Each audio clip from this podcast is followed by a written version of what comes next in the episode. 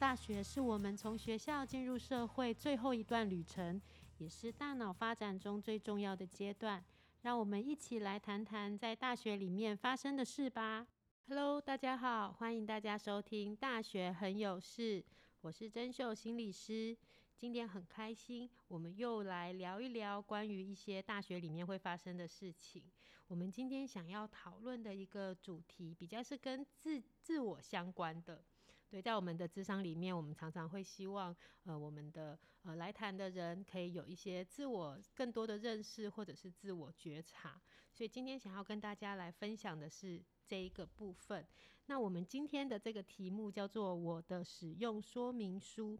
大家平常在买东西的时候，应该都会有附上说明书的这一个呃附件。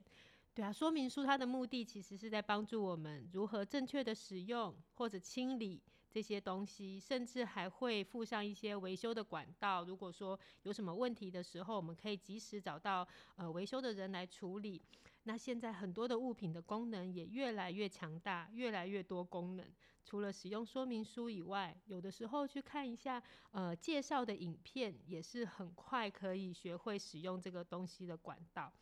那很特别的是，如果物品都需要有使用说明书，那何况比物品更复杂的我们人类，如果有使用说明书，应该还不错。其实，呃，大家可以想想看，我们到底对自己有没有那么多的认识呢？如果有一份你自己的使用说明书，或许你可以更有效率的去运用你自己，去达成你想要、你期待的目标。那今天我们很开心邀请蔡诗诗心理师来跟我们聊聊这个主题。那今天我们就来聊聊如何整理出我的生活使用说明书这件事情。我们欢迎诗诗，谢谢珍秀，我是诗诗。那今天很高兴可以跟大家来分享一下，说，诶，有有没有一些具体的方式可以帮助我们去呃认识自己，或者是说整理出属于我们自己独特的使用说明书，好，帮我们知道怎么样运用自己。好那以下有几个方式跟大家分享。第一个部分就是从五感出发，好，透过觉察五感，然后呢，我们可以从视觉、听觉、味觉、嗅觉、触觉来整理自己的感官经验，然后从这个里面找到一些嗯让自己觉得舒服自在的线索。好，譬如说，呃，第一个视觉的部分啊。可以想一想啊，你是喜欢看到东西是排列很整齐的，啊，还是喜欢很多东西是穿插着，然后看起来很缤纷、高矮、胖瘦各不同的放在一起呢？我要另外我要先提醒大家一个，就是啊，这个并不是一个二选一，请你把这两个选项把它想象成是一个光谱，哈。譬如说，我喜欢，嗯，大概百分之六十五。的东西都是依序排列整齐的，百分之三十五有一点点呃混乱，我觉得诶也不错，好可以有一些变化。那我就可以依照这样子的视觉的感受来去整理自己的房间，把它变成是你自己觉得舒服自在的样子。好，你把百分之六十五的东西让它有一个固定摆放的位置和顺序。那百分之三十五的空间，当做是一个弹性运用的空间，好，不会让整个生活空间看起来，嗯，好像很僵硬，可以有一些弹性啊，或者是说，你如果喜欢，哎，整个都很整齐，你觉得这样视觉看起来你会比较舒服，那你就依照自己视觉上舒服的方式来去看待你身边的物品，好，那这是视觉的部分。第二个部分是听觉的部分，嗯，大家或许也可以想一想，譬如说在睡觉的时候，你是喜欢安静的吗？好，还是你喜欢有一些些呃轻音乐，有一些白噪音，你会觉得比较容易入睡呢？或者是我也有遇过有的同学。好，睡前他喜欢听重金属，然后他觉得，嗯，在那样的声音下面，他比较能够安心入睡。好，那每一个人的听觉的喜好是不一样的。好，所以你可以透过这些方式去留意，或许你也可以去留意看看，当你心情不好的时候，听到什么你会觉得心情好。有些人可能是音乐，有些人可能是听到大自然的声音，他可能听到鸟叫声，我会觉得嗯心情比较好一点。去留意看看自己耳朵喜欢听什么。第三个部分呢是味觉的部分嗯，大家可能可以呃注意一下，就是譬如说，哎，你平常在买东西、买零食的时候，你喜欢买咸的多还是甜的多呢？那你喜欢呃在你心情不好的时候呢，吃什么可以帮你转换心情？有些人心情不好的时候呢，会喜欢跟朋友们一起好买一大堆的咸酥鸡，哈，然后尽情的吃，吃完了心情也好了。所以呢，每一个人的味觉的喜好是不一样，有些人是喜欢吃甜食，有些人喜欢吃咸的。所以你有注意过你自己喜欢吃什么吗？第四个是嗅觉的部分。嗯，我们刚才讲到舌头的味觉，好，嗅觉是鼻子的部分，你有没有喜欢的气味，或者是你讨厌的气味，或者是闻到什么会让你觉得放松，闻到什么会让你觉得温暖？现在芳香疗法是我们很常会在生活当中看到、接触到的，那这个就是借由。气味来照顾我们的情绪的一个方式，让我们自己在每天忙了一天、觉得累了的时候呢，回到家，借由一个气味的体验，让自己有一个舒服、放松的感觉。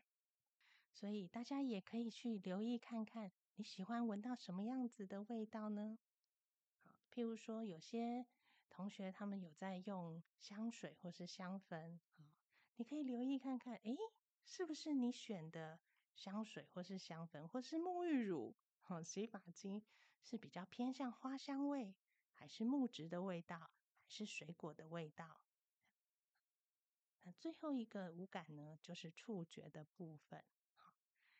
我们最直觉的就是回到我们每天穿的衣服上面。你有留意过？哎，你会不会好像比较常买某一种？质地的衣服呢，可能是棉质的，可能是麻质的，有可能是合成的布料，或者是现在很常见的那种科技布，好，可能快速排汗啊，这样子特别的功能。好，那你也可以留意看看，在穿不同材质的衣服的时候，你的身体感觉，好，帮助你自己找到一个你的皮肤的触觉。最喜欢和最舒服的布料，也会帮助你自己更容易处在一个比较舒服自在的状态。所以，以上就是透过无感的方式，哈，透过去留意自己的无感的经验，来帮助我们找到自己觉得最舒服的生活方式。那这些我们找到的生活方式呢，它就会成为我们心里面。安全感的来源之一，因为我们每天会经历很多的事情，情绪一定会有起伏。可是，当我们越了解自己的五感经验，我们就越能够运用我们的五感来帮助自己回到一个平静的状态。对啊，诗诗心理师刚刚这样子带我们把五感走过一遍之后，有没有觉得，哎，其实，在日常生活当中，这些东西。我们常常都已经用来安抚我们自己也好，或者是有我自己喜欢的方式，只是可能好像没有这么认真的像刚刚那样子去仔细呃观察，或者是仔细去想过一遍。诶，那其实。了解自己，除了透过这些我们自己的一些感官的一些呃感受以外，其实我觉得还有另外一个，我们在职场当中也很希望可以带呃这些来谈的人可以去可以去整理的一个，就是我们自己过往的人生经验。对这些人生经验，好像也会对于我们的这个使用说明书，可能也会有一些帮助。嗯，珍秀提到一个很重要的部分，就是我们过往的经验哈。我们从小到大，我们在生活当中、学校当中，或者是人际互动当中，我们其实都经历了好多的事情。那我们也透过这些经历呢，我们会能够去看到自己的优点、缺点，或者是一些好恶，哈，喜欢或者是讨厌的东西。当我们越能够认识、了解自己的优缺点跟好恶，我们就越能够呢，去让我们的优点能够发挥，然后去减少缺点带来的负面影响。那第一个部分，我想要先聊一聊优缺点这件事。优缺点它就是我们擅长跟不擅长的事情。讲白一点，单纯就是这样。好，譬如说，嗯，我很不擅长处理太精细的东西。那所以呢，有些时候我去买东西，看到很多很可爱的小小的东西呢，啊，觉得好精致哦。可是呢，我不太会去花钱买它下来。为什么呢？因为我知道啊，我就算把它买下来了，我可能第一天觉得它好可爱，第二天好可爱，第三天之后呢，啊，我可能慢慢的也就会忘记它，因为我不太会去处理或是注意这种很小的东西。然后它慢慢就会变成我柜子上面堆灰尘的地方，然后或者是它都褪色的不像原本那么可爱了，我说不定都没有留意到，反而是每次到要大扫除的时候才觉得这这些东西好难处理哦，这样子。所以这个就是我自己注意到说，哎，我很不擅长的东西，所以我就不会去买那样子会造成我后续困扰的东西。好那再给一个例子，譬如说呢，我有一个朋友，他的动觉呢是很敏锐的，他的肌肉记忆很强，OK，所以当他在选课的时候呢，他就会特别喜欢呢去选一些嗯有需要操作的项目，因为就会运用他自己擅长的这个肌肉记忆。然后可以很轻而易举的就拿到好成绩，然后他自己在这个过程当中也会很享受。好，这就是我们善用我们优缺点的部分，可以运用在我们生活当中。那第二个部分就是好恶，好恶呢，指的就是我们喜欢或者是不喜欢什么。OK，好，譬如说你生气的时候，你是喜欢沉默不语的，还是你喜欢当下积极沟通的？好这个我们在智商的场域很常遇到，尤其是啊情侣之间吵架，有一方就是积极沟通，另外一方喜欢沉默不语这样子。可是如果我们没有特别去想，说明你都不知道你自己喜欢的，你在那个生气的当下，你想要用什么样的方式，你才会比较舒服。所以当我们越能够了解自己的好恶，一方面呢。我们就越能够知道说，哎，我自己在面对什么样的情绪的时候呢，我需要用什么样的方式来稳定自己。好，譬如说，啊，你可以再回想一下，哎，有没有什么事情呢是最能够触动你或是温暖你的？那又例如说，有没有什么事情是最能够让你的理智线断掉的？所以。了解自己这些内在的需求呢，有些时候不只可以帮助我们了解自己，然后去趋吉避凶。另外一方面呢，我们也可以帮助我们重视在意的人来了解我们。好，或许你可以跟他澄清说，在生气的当下，我并不是要把你抛下，只是我的沉默是我不想要说一些伤人的话，因为我很重视你。所以，当你越了解自己，你也越能够帮助别人了解你自己。所以听起来，我们呃，透过感官以外，也透过一些整理自己之前的一些经验，我们可以更多的去了解自己的呃优缺点也好，或者是有什么东西可以让我觉得比较舒服，甚至是诶我喜欢什么，不喜欢什么。诶，可是我还有想到另外一个，好像也是比较跟我们自身。比较独特的部分叫做价值观，对价值观这个部分，好像嗯，在嗯有的时候在我们在决定很多、做很多选择，或在决定一些事情的时候，它好像也都会常常 跑出来，需要去帮我们做调整也好，或者是呃，让我们依循的这样的价值观去做出一些决定。正确讲到这个价值观呢，其实在我们每一个人在面对选择的时候，是很重要的一个参考的指标。譬如说，呃，可能对一个守时的人来说，哦，他很重视时间，可是他如果每次跟某个同学约，然后他都迟到，守时的人可能就会觉得爱迟到的同学很麻烦，这样子。那所以之后呢，可能在课堂上。在分组的时候，他可能就不会想要跟这个迟到的同学 分在一组，因为他是一个很重视时间的人。好，那大家也可以回想一下，会不会有一些人格特质，好，是对你来说是很重要的？譬如说，有些人可能会觉得啊，诚信很重要。你也可以想一想，有没有一些特质呢，是你觉得可以保持弹性的？好，譬如说。可能我觉得诚信很重要，但是呢，是不是能够穿着的最流行？我觉得还好，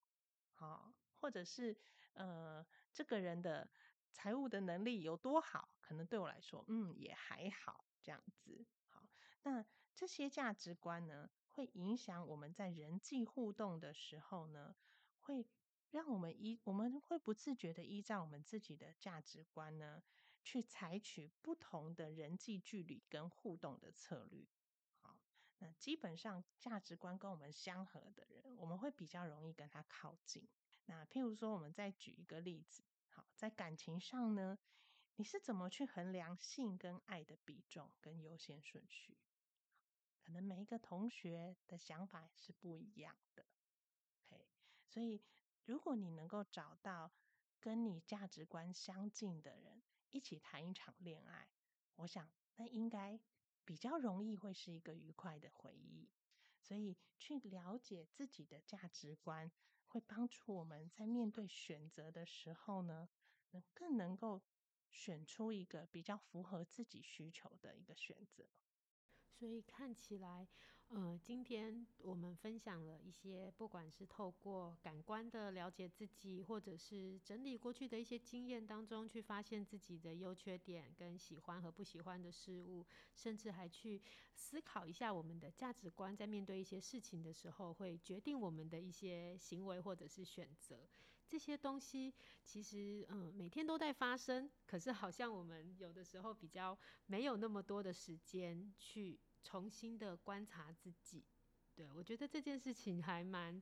嗯，讲可惜吗？但是我觉得大家其实都一样，因为我们很忙碌，所以我觉得今天的这些方法很棒诶，可以帮助我们，呃，用一些很好的方式，直接可以更多的了解自己。我觉得了解自己之后，我可能比较能够有效的去帮助自己。达到自己想要的一些目标，不不仅是可以善用自己的一些优点，啊，或者是说可以让我更舒服的、更有一个比较自在的方式，也可以更有效率的去达到我们自己的目标。然后最重要的一点，当我越了解我自己的时候，我也可以帮助别人来了解我。所以有的时候我可能会期待别人，呃，有一些对别人有些期待。那如果我可以更多了解我自己，能够试着表达。我自己的的需要的时候，或许别人也可以比较容易理解，在满足我们的一些需求上面，也可以比较容易达到，然后那个人际互动的状态也会慢慢的，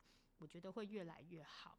对啊，那今天很谢谢诗诗心理师跟我们分享那么多，也邀请大家从今天开始可以花一点时间去整理属于你自己的使用说明书。那也祝福你们可以善用自己，活出自己想成为的样子。那我们今天的大学很有事就到这边，下次再见，拜拜，拜拜。注意注意，跟踪骚扰防治法已于二零二二年六月一号开始施行喽。什么是跟踪骚扰呢？就是针对特定人反复或持续与性或性别有关、违反意愿或使人心生畏怖这样的跟踪骚扰，有八种行为样态，包含监视、观察、尾随、接近、寄送物品、冒用各资、不当追求、妨碍名誉、通讯骚扰、歧视、贬义。这样的行为最重可处一年以下有期徒刑，并科十万以下新台币的罚金。我们要小心自己，不要成为。提醒大家，如果我们真的不幸遇到这样的事情的话，记得在校内可以通报校安中心，并且要记得报警。那也要提醒大家，小心留意自己和其他人的关系互动界限，避免自己不小心就会成为跟骚法的加害人哦。